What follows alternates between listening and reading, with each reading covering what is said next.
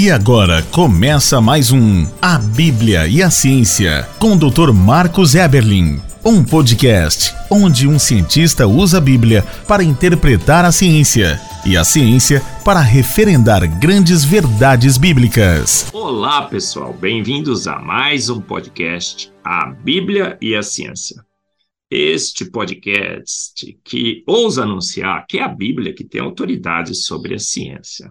E não a ciência sobre a Bíblia. É a Bíblia que descreve bem o universo, a vida. É a Bíblia que dá a receita certa de como fomos formados, como o universo foi formado. Porque ele falou e tudo se fez. Ele ordenou e de pronto tudo foi criado. É a Bíblia que traz o relato da testemunha ocular da criação do universo. Deus estava lá, obviamente. Ah, foi Deus que fez todas as coisas. E ele que inspirou a palavra para que relatasse corretamente as nossas origens. Maldito o homem, portanto, que confia no homem nas suas teorias de origem do universo, da vida, da Terra, da Lua, aquele astro que colide com a Terra, arranca um monte de rocha incandescente e cria a Lua. Maldito homem que confia nessas teorias. Por quê? Porque ele ordenou e a lua se formou. Ele chamou a existência, o homem, a vida, o universo, do nada. Haja universo e houve universo. Ele, dos elementos da terra, formou o homem. O pó da terra são os elementos da terra. E esse podcast tem anunciado essa grande verdade, que é a Bíblia que tem autoridade sobre a ciência, e não o contrário. Se a ciência é, elaborar uma teoria que se contrapõe à palavra de Deus, o que você deve fazer? Fique com a palavra de Deus. Por quê? Porque a experiência tem mostrado que a Bíblia sempre ganha os embates com a ciência. Uma verdade científica revelada pela Bíblia é uma verdade absoluta, incontestável, que é a verdade revelada pela verdade. Deus, que conhece todas as coisas, que criou todas as coisas, que revelou essa grande verdade, o que conhece todos os mistérios da natureza, o que estabeleceu as leis, o homem, sim, pode expandir esse conhecimento, claro, fomos feitos à imagem e semelhança de Deus.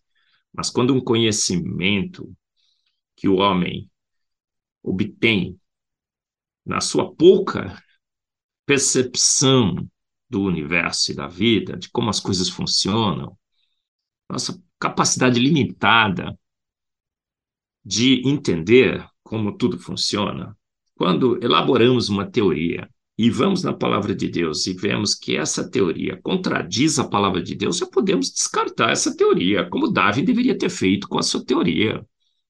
Olha, contra a Bíblia, Darwin, ela estaria errada, e como é, percebemos hoje que de fato está. E nesse podcast, o podcast 117, estamos numa grande série. A natureza ecoa a Deus.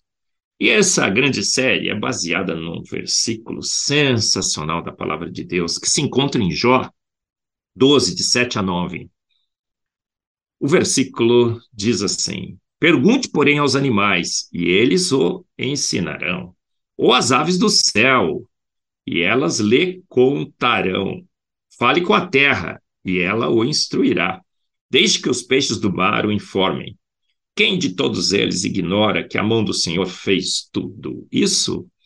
Esse versículo é sensacional porque nos ensina como devemos, como devemos nos comportar em busca de conhecimento. Olha, não pergunte aos homens, a Bíblia diz. Homens são subjetivos, elaboram teorias segundo suas vontades e seus gostos, suas preferências. Investigue, a vida, o universo. Pergunte aos animais, às aves dos céus, à terra, e você obterá de fato conhecimento. Por quê? Porque eles não são subjetivos, eles falam a verdade. Os fatos não mentem. E contra fatos não há argumentos. Então, podemos investigar E descobrir o quê? Em Provérbios 3,19 também está escrito: O Senhor com sabedoria fundou a terra, com inteligência preparou os céus. Então nós percebemos aqui, nesses dois versículos, nessas duas passagens bíblicas, que devemos investigar sim, devemos fazer sim ciência, mas uma ciência que procura nos fatos a verdade. E nesse podcast 117, a série A Natureza Ecoa Deus, vamos falar sobre a engenharia de voo das aves. Rapidamente, se você quiser mais informações, no meu livro Fomos Planejados, na página 345 da sexta edição, tem todo lá o texto sobre essa engenharia de voo das aves. Sensacional. Olha, uma pergunta angustiante. Aves voam porque têm asas ou têm asas porque voam? O que é que você acha? Acho que todos concordam que a resposta lógica e racional para esse dilema, a lá biscoitos tostines, é que as aves voam porque têm asas. É exatamente assim que todos nós percebemos. Aves só voam porque têm asas, borboletas só voam porque têm asas. Mariposas só voam porque têm asas. Morcegos só voam porque têm asas.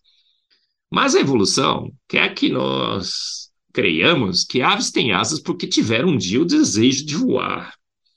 E que acharam nesse voo uma vantagem. Olha só. E querem que a gente acredite que mutações aleatórias ao longo de milhões e milhões de anos, poderiam ter instalado asas num ser que não voava. Então, será que daria para alegar que um ser sem asas poderia se tornar alado pela evolução? A evolução precisaria, para se mostrar realmente verdadeira, apresentar processos viáveis para que essas asas se instalassem em seres não alados não modificações de coisas pré-existentes, como eles dizem por aí, mas o desenvolvimento ex nihilo de uma nova função, asas.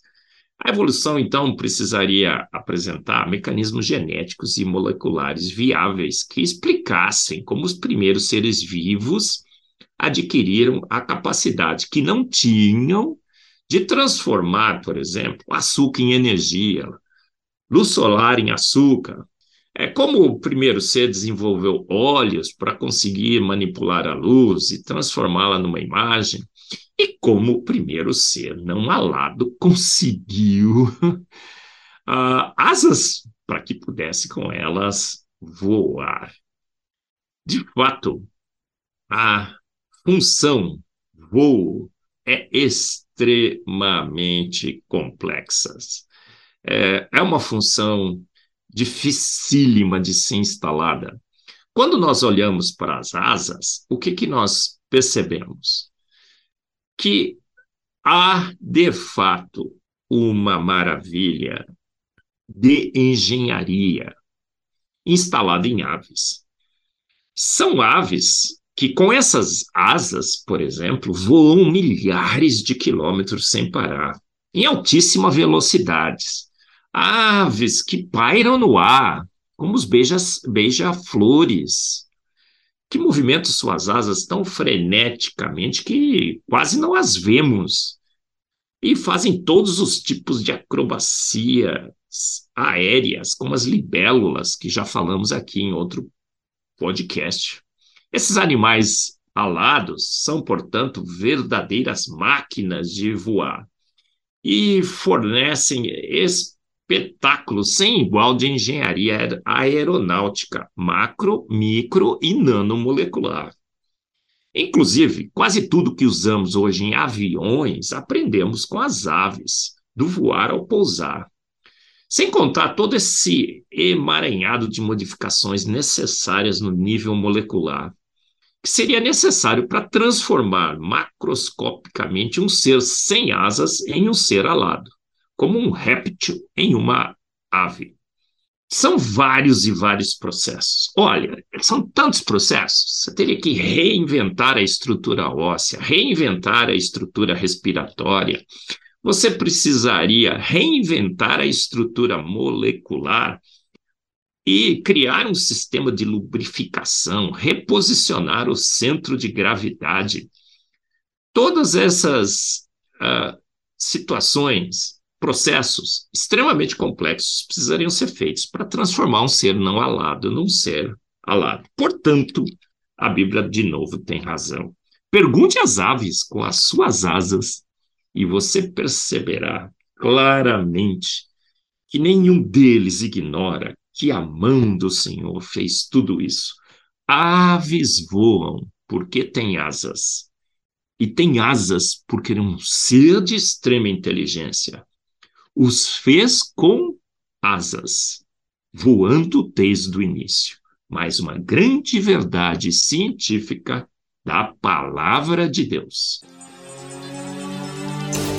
Você ouviu mais um A Bíblia e a Ciência, com o Dr. Marcos Eberlin. Um podcast onde a Bíblia e a ciência, bem interpretados, concordam plenamente. Conheça mais acessando agora o Instagram do Dr. Marcos Eberlin, instagram.com/barra Marcos Eberlin e a Coval Press, www.covalpress.com. Se você deseja ouvir os demais episódios, acesse agora nossa plataforma www.rede316.com.br e conheça mais.